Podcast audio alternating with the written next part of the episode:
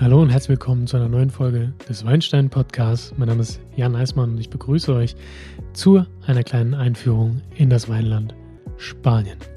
Das ist eine kurze Episode. Wir sprechen über die wichtigsten Anbaugebiete in Spanien, was es sonst über den spanischen Weinmarkt zu wissen gibt, wie viel Wein da überhaupt herkommt.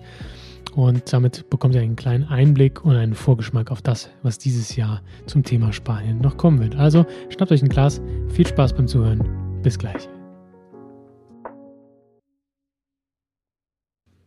Und schon geht's los mit den wichtigsten Infos zu Spanien, dem Weinland, mit der drittgrößten Weinproduktion weltweit. Es ist bekannt für vielfältige Weine, ähm, von leichten, fruchtigen Weißweinen bis hin zu kräftigen, würzigen Rotweinen. Spanien hat mit knapp 970.000 Hektar die auch größte Weinanbaufläche weltweit. Und ähm, Wein wird eigentlich angebaut auf der gesamten Iberischen Halbinsel, aber auf den Kanarischen Inseln und den Balearischen Inseln zu Mallorca zum Beispiel habe ich ja schon mal eine extra Episode gemacht. Wenn ihr das wissen wollt, könnt ihr da nochmal genau reinhören. Das ist ein paar Folgen her, findet ihr also in eurem Podcast-Player ganz, ganz schnell. Es gibt insgesamt etwa 17 autonome ähm, Weinanbauregionen in Spanien, die Wein produzieren. Zum Beispiel äh, Katalonien, Andalusien, La Rioja. Und die wichtigsten, bekanntesten möchte ich euch jetzt mal nennen und auf die dürft ihr euch dann auch in zukünftigen Weinanbaugebietsfolgen freuen. Das ist zunächst Rioja.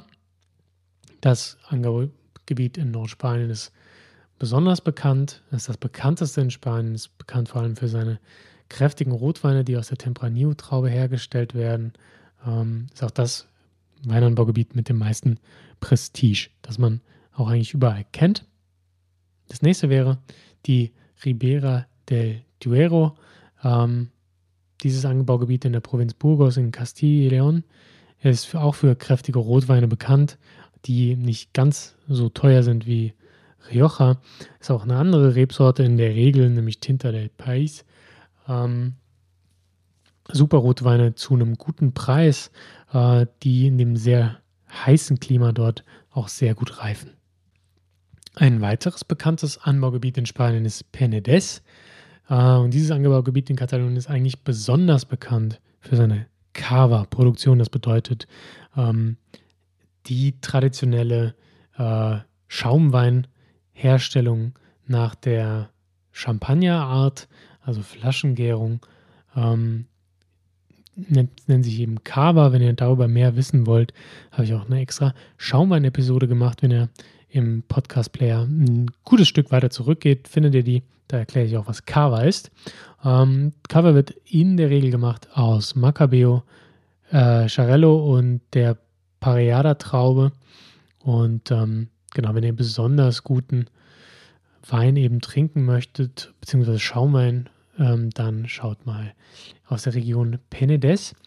Ähm, Spanien ist auch natürlich für Sherry bekannt, ähm, der in der andalusischen Provinz Cadiz hergestellt wird. Wenn ihr euch also dafür interessiert, könnt ihr die Sherry-Folge hören. Ähm, ich werde aber in den nächsten Spanien-Folgen nicht gesondert darauf eingehen. Weiter geht's mit der Region Rueda. Das ist auch ein wunderbares Anbaugebiet. Da habe ich eine Podcast-Folge zusammen mit Daniel Bayer gemacht, wo wir Weine verkostet haben. Ähm, das war wirklich super spannend. Auch hier in Castillon werden die Weine hergestellt. Ähm, ist vor allem für eben Weißweine aus der Verdejo-Traube ähm, bekannt. Also meine Weißweinregion aus Spanien ist eher ungewöhnlich, aber wirklich sehr zu empfehlen. Die Sachen von dort sehr würzig. Ähm, ist wirklich ja, eine andere Art der Weißweinherstellung, kennt man so aus Deutschland nicht. Dann in Katalonien die Weinregion Priorat ähm, auch bekannt für sehr kräftige Rotweine. Äh, wir haben hier die Ganacha-Traube, die besonders viel Hitze aushalten kann. Ähm, ja, hervorragende, tiefgründige, mineralische Weine entstehen auch hier im Priorat. Und zu guter Letzt Reas Beichas in Galizien. Das ist eine Weißweinregion, die besonders duftige Weißweine aus der Albarino-Traube herstellt. Und ähm, das ist also auch was, wo man mal reingucken sollte, wenn man sich für spanischen Weißwein interessiert. Die international wohl am bekanntesten Unterregionen sind Rioja, Ribera del Duero, ähm, Penedès und wahrscheinlich auch, ja, Priorat, denke ich mal. Ähm, Priorat ist manchmal auch ein kleiner Geheimtipp noch, aber wird immer bekannter. Vor allem sind die Weine dort auch nicht ganz so teuer. In äh, Spanien gibt es auch Qualitätsstufen, wie wir es aus anderen Herstellungsländern kennen. Ähm, es reicht von Vino del, de la Terra ähm, über die DOCA und DOC. Und ähm, ja, das Ganze ist eine Aufzählung in steigender Qualität. Ähm, es gibt auch ja, autochthone Rebsorten, einige in Spanien, zum Beispiel Godeo in Galicien und Mencia in, äh, in der Ribiera Sacra. Ähm, das sind aber dann Sachen, auf die wir nicht unbedingt eingehen werden, wenn wir denn dann in die tiefer gehenden Folgen eintauchen. Ähm, kleiner Tipp, wenn ihr die nächsten Folgen zu Spanien, wo ich ein bisschen mehr zu den Unterregionen erzählen werde, nicht verpassen wollt, dann solltet ihr den Podcast abonnieren in eurem Podcast-Player. Ähm, das könnt ihr jetzt gerade tun, wenn ihr nicht gerade im Auto sitzt. Und ähm, auf Spotify oder Apple den Podcast abonnieren oder folgen, dann kriegt ihr auch immer mit, wenn es neue Episoden gibt. Und wenn ihr schon dabei seid, lasst doch gerne eine Bewertung da, denn das hilft mir, den Podcast bekannter zu machen und damit ihn mehr Leute hören ähm, dürft ihr ihn auch sehr gerne teilen. Das würde mich freuen. Genau, Spanien spielt auch eine große Rolle auf dem internationalen Weinmarkt.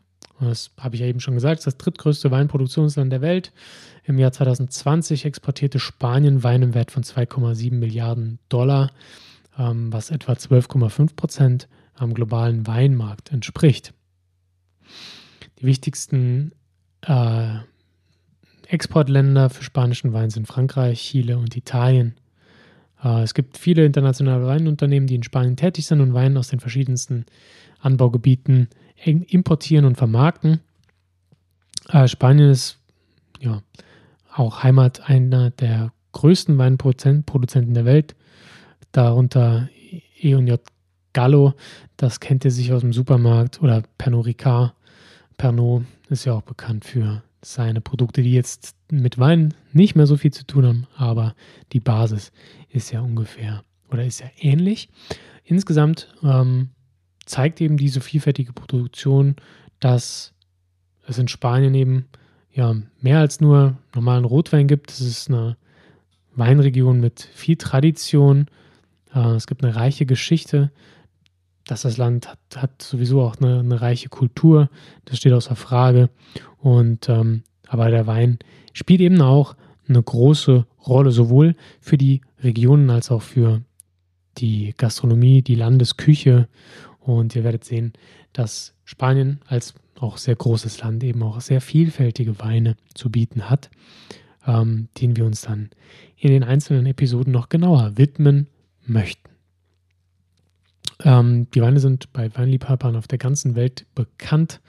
Äh, es gibt sehr viele Qualitätsweine, die es auch auf alle Speisekarten großer Restaurants schaffen. Ähm, ich denke, wenn ihr mal essen geht, findet ihr immer irgendwo ein Tempranillo auf der Karte und ein Rioja. Das habt ihr sicher auch schon mal gehört. Wenn ihr Tipps habt, welche spanischen Unterregionen ihr besonders interessant findet, von denen ihr euch wünscht, dass ich sie im Podcast präsentiere, dann zögert nicht, lasst mir eine Nachricht da bei Instagram, dort heiße ich weinsteinpod oder schickt mir eine E-Mail an weinstein.podcast@gmail.com. Gerne dürft ihr mich auch über mein Kontaktformular auf meiner Website deinweinguide.de kontaktieren. Und ähm, da würde ich mich freuen, von euch zu hören. Äh, in letzter Zeit bekomme ich sehr viel Feedback und das freut mich sehr, von euch zu hören. Also vielen Dank dafür. Ich hoffe, wir starten in ein wunderschönes Weinjahr gemeinsam und äh, wir machen den Auftakt mit Spanien. Ihr wisst ja, ich habe äh, jedes Jahr so eine Anbauregion oder ein größeres Land, das ich beackere. Und letztes Jahr war es Frankreich. Und jetzt kümmern wir uns um Spanien. Das haben sich viele gewünscht und ich finde es auch spannend, denn hier ist immer noch viel im Umbruch, es passiert viel, ne? die Weißweine werden immer wichtiger. Ganz spannende Geschichte. Ich wünsche euch ganz viel Spaß auf eurer Weinreise beim Zuhören dieses Podcasts. Freue mich auf Feedback von euch und verbleibe mit einer kurz knackigen Folge und wir hören uns nächstes Mal. Bis dann. Ciao, ciao.